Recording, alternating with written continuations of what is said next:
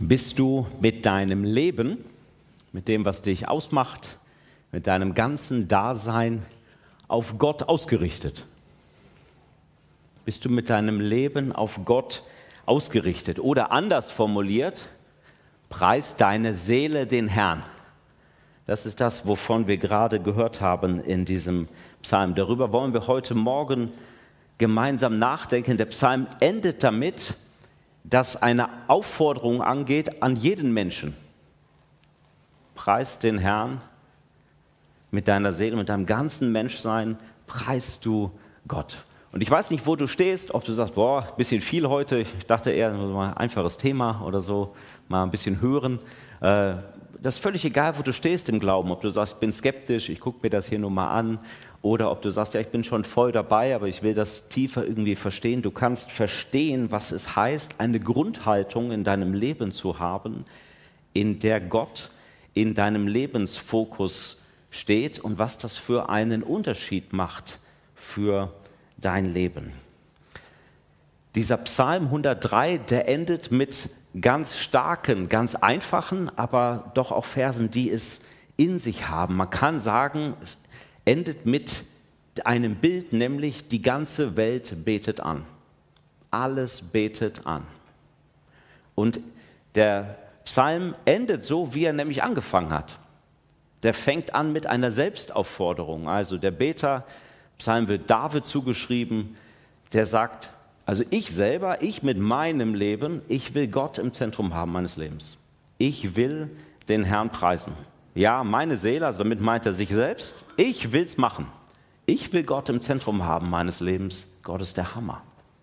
Gott soll im Zentrum meines Lebens sein. Und es endet auch damit. Sie sagt, ja, ich, ich will Gott im Zentrum meines Lebens haben. Da gehört er hin und ich gehöre zu ihm. Es ist diese Selbstaufforderung.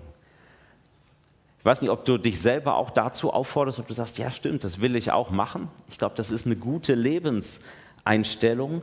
Aber dieses Lied beginnt damit und endet damit und spannt einen großen Bogen, über den wir die letzten Wochen viel gehört haben. Und wir spannen heute ein ganz bisschen auch nochmal diesen Bogen vom Anfang bis zum Ende. Denn David will nicht nur und sagt nicht nur, ich will Gott loben, sondern er sagt, Mensch, eigentlich müsste die ganze Welt Gott loben. Alles. Alles soll Gott anbeten. Und das ist schon strange. Für uns gehört ja Glaube schön in die private Ecke. Also, oh, was, du glaubst das, du glaubst das. Äh, hat eigentlich für uns, kann man kaum noch drüber reden miteinander. Aber es ist interessant, dass die Bibel die Vorstellung hat, dass Gott nicht nur der Gott der Frommen ist.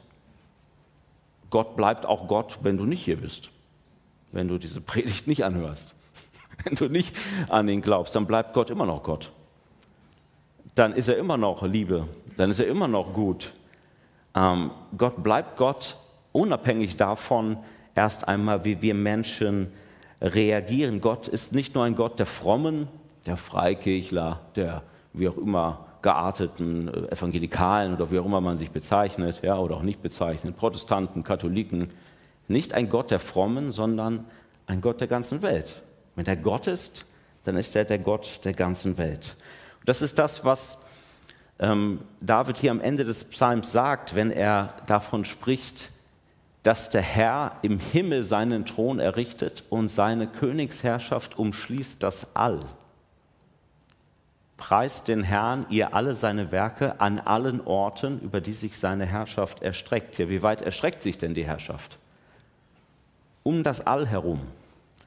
Da, wo wir die Grenzen haben, da, wo kein Hubble-Teleskop noch hingucken kann, da, wo wir nahezu die Ewigkeit bräuchten, um überhaupt hinzufliegen an den Rand des Alls, um mal zu gucken, was denn da noch so ist, da ist Gott mit seiner Herrschaft so groß, dass er das alles umspannt. All das, was wir als Welt, als Universum, als Wirklichkeit verstehen, da steht Gott noch darüber, da ist er größer. Er umspannt all das, was wir als Welt kennen und er hat auf all diese Dinge Einfluss. Der Herr hat im Himmel seinen Thron errichtet und seine Königsherrschaft umschließt das All.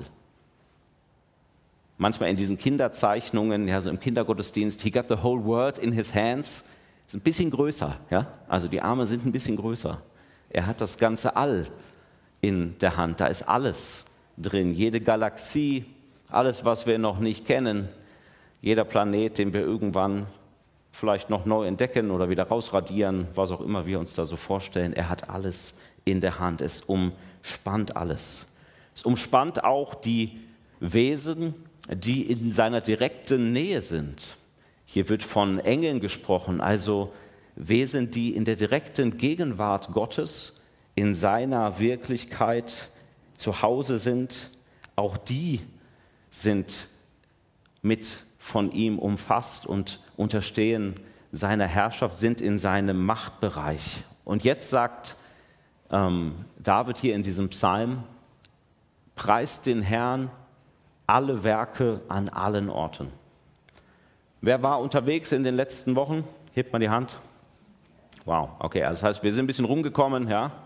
Deutsche Vita, ich war in Italien, ja, wunderbar. Ich weiß nicht, wo, wo du warst. Es reicht aber auch ein, ähm, ein kleiner Spaziergang im Stadtpark oder sonst wo. Muss nicht weit wegfahren, um zu merken, um uns herum sind Dinge, die auf Gott hinweisen, die irgendwie etwas von der Größe Gottes atmen. Berge, das Meer, Seen, Pflanzen, Tiere und Menschen. Ich weiß noch, wir waren auf Klassenfahrt Ende äh, irgendwie vom Gymnasium und äh, waren in, auch in Italien und da war jemand dabei, er war noch nie am Meer. Und dann sind wir extra noch wegen ihm mit dem ganzen Bus ans Mittelmeer gefahren und den zu sehen, wie der da stand, mit seinen Füßen im Meer und wie der das aufgesogen hat. Das ist, das atmet etwas von Gott, wo du merkst, boah, so groß ist die Welt, das bin ich, das bist du. Wer hat das gemacht? Wer steht dahinter? Welche Schönheit springt mich hier an? Da ist etwas von Gott dahinter. Alle Werke im ganzen Universum sollen Gott loben. Menschen, Tiere, Ameisen, Bäume. Und wie macht das denn so ein Baum? Bleiben wir mal beim Baum. Wie genau soll denn jetzt ein Baum ja? Gott loben? Ja, ist gar nicht so schwer. Der macht das, wozu er bestimmt ist.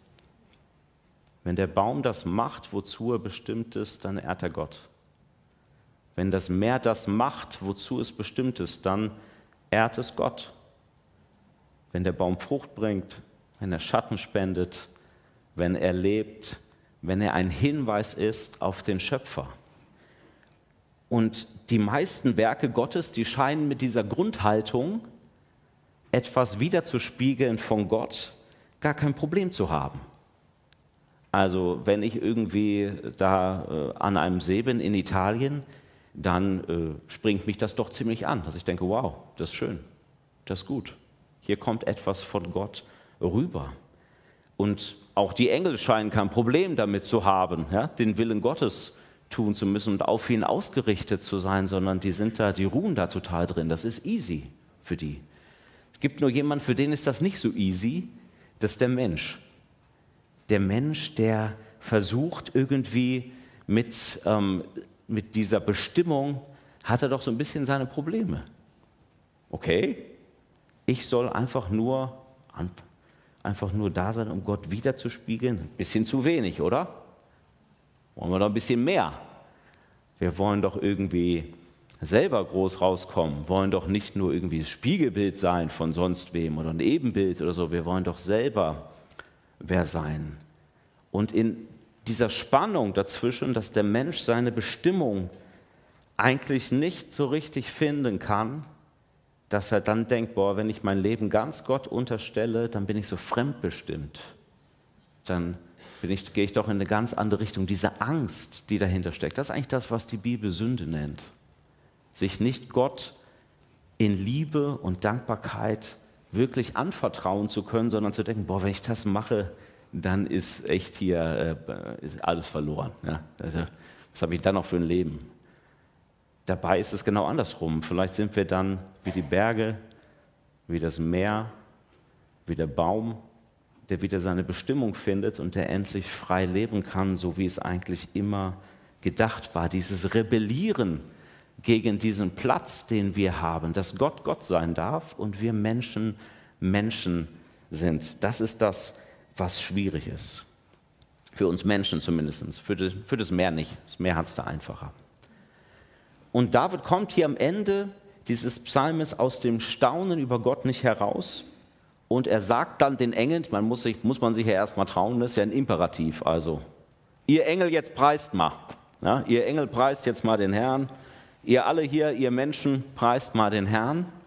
Und das macht der David nicht, weil er einen Größenwahn hat, so einen religiösen Größenwahn. Also ich bete an, jetzt musst du auch anbeten. Ja? Will nicht der Einzige sein, jetzt musst du auch mit mir anbeten. Nee, der hat keinen Größenwahn, sondern der hat die Größe Gottes verstanden. Wenn Gott wirklich der ist, wie er ihn erfahren hat, dann will er auch dein Gott sein. Dann ist er das Beste, was es gibt. Dann will er auch das Zentrum deines Lebens haben. Deswegen kann er voll, voll Herzen sagen, bete diesen Gott an. Preise ihn, tut ihn in das Zentrum deines Lebens, dann geht es dir gut, weil ihm die Größe und die Schönheit und die Liebe Gottes bewusst wird, kann er das sagen. Wir sind von ihm, für ihn und zu ihm hin geschaffen. Er verdient es, dieses Zentrum deines Lebens, deines Herzens zu haben. Und deswegen ist es auch das Zielbild der Bibel. Wann kommt die Welt wieder ganz ins Lot? Wenn ich den, die Nachrichten anmache, wir haben letzte Woche eine super Predigt gehört, auch darüber, dass ja vieles nicht im Lot ist in dieser Welt, es nicht so einfache Antworten gibt. Lade ein, das nochmal nachzuhören. Das Zielbild der Bibel ist, wow, wenn alles nicht mehr das Ego im Zentrum hat, nicht mehr sich selbst, sondern Gott im Zentrum hat, dann kommt alles wieder ins Lot dann drehen wir uns um die perfekte Liebe, um Gott selbst und nicht um unsere eigenen kleinen Dinge, die wir so im Leben haben. Das ist zum Beispiel auch das Zukunftsbild, was die Offenbarung zeichnet am Ende der Bibel. Ich lese nur einen Vers vor aus Offenbarung 5. Alle Geschöpfe im Himmel und auf der Erde, unter der Erde und im Meer, alle Geschöpfe im ganzen Universum hörte ich mit einstimmen und rufen, Anbetung, Ehre, Ruhm und Macht für immer und ewig dem, der auf dem Thron sitzt und dem Lamm. Die Welt kommt wieder ins Lot, wenn das Richtige im Zentrum ist, der Welt, aber auch meines eigenen Lebens. Deswegen sagt David, okay, ich glaube, wir sollten alle anbeten.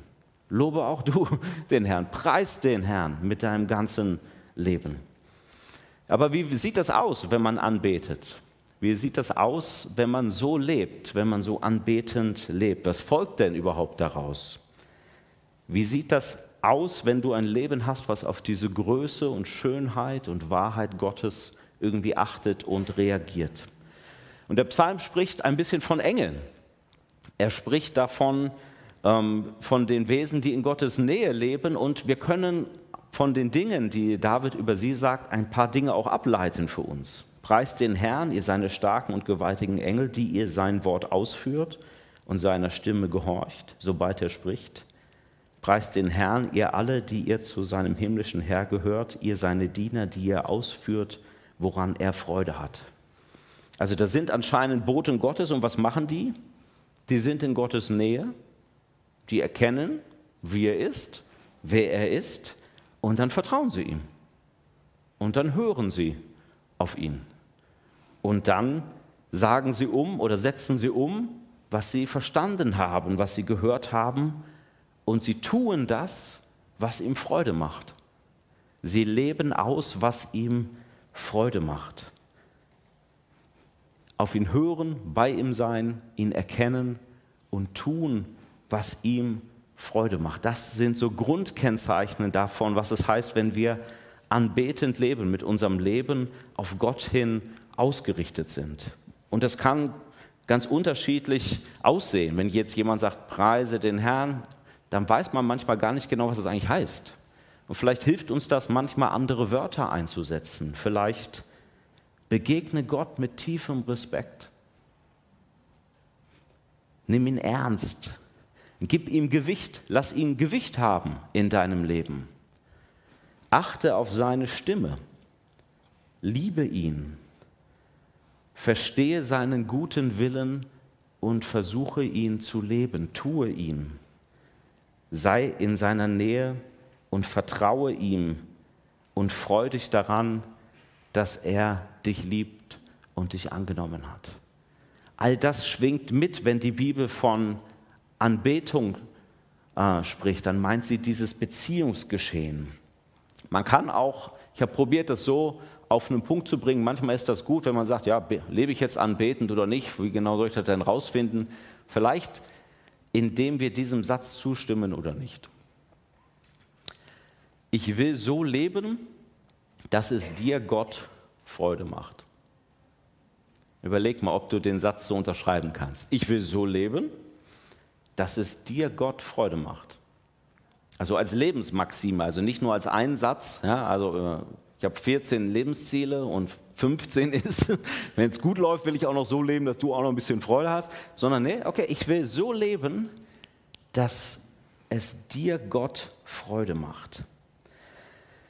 Wir machen verschiedene Glaubenskurse in der Gemeinde, äh, starten wieder Ende September mit einem und ich erinnere mich noch an das Gebet eines Teilnehmers, sein allererstes Gebet. Wir hatten so eine Runde, wo man gesagt hat, ja, ich sage, wenn du willst, kannst du auch laut beten. Nennen wir ihn mal Peter. Und er hatte vorher noch nie gebetet, hat keine Anrede benutzt, aber es war eigentlich mit das tiefste Gebet, was man sprechen kann. Ich sage, da kommt gar nicht viel mehr. Er hat Folgendes gebetet.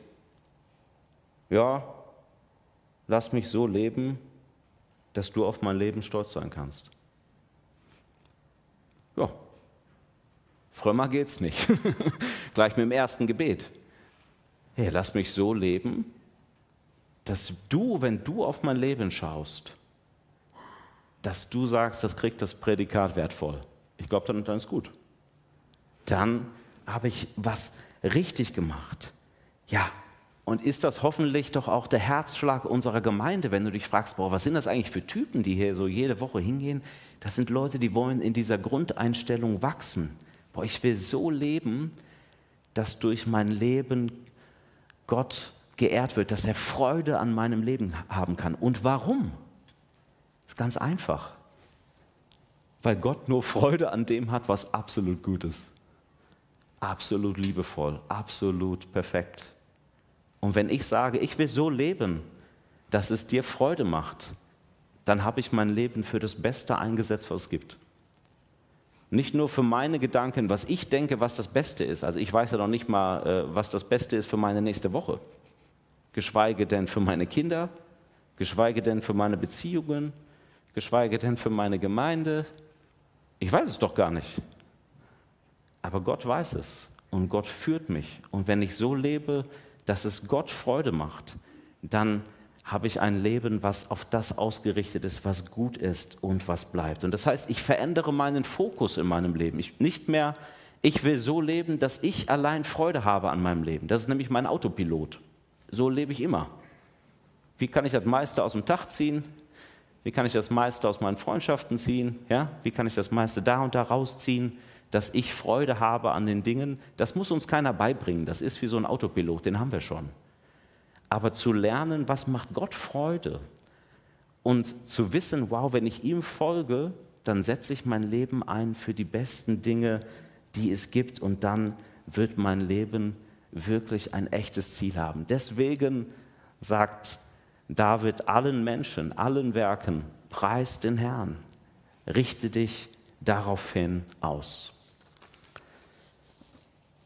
Letzter Gedanke dazu, wollen wir das? Wollen wir denn anbetend leben? Wie kommen wir denn dahin, so eine Lebensausrichtung zu haben? Vielleicht zum ersten Mal, wenn du sagst, boah, da bin ich noch gar nicht, bin ich noch weit von entfernt. Oder wenn du sagst, doch, ich bin schon dabei, aber ich will das auch immer wieder einüben. Das ist auch nichts, was fest ist, sondern was wir uns immer wieder von Gott schenken lassen. Da hilft es jetzt, dass wir auf den Beginn des Psalms und auf diesen ganzen Psalm nochmal schauen. Warum? Wir können nicht nur das Ergebnis wollen. Am Ende sagt David, ja, alles soll beten. Und dann sage ich dir, ja, jetzt sollst du auch beten. Aber du musst schon den Erkenntnisweg mitgegangen sein, den David auch gegangen ist.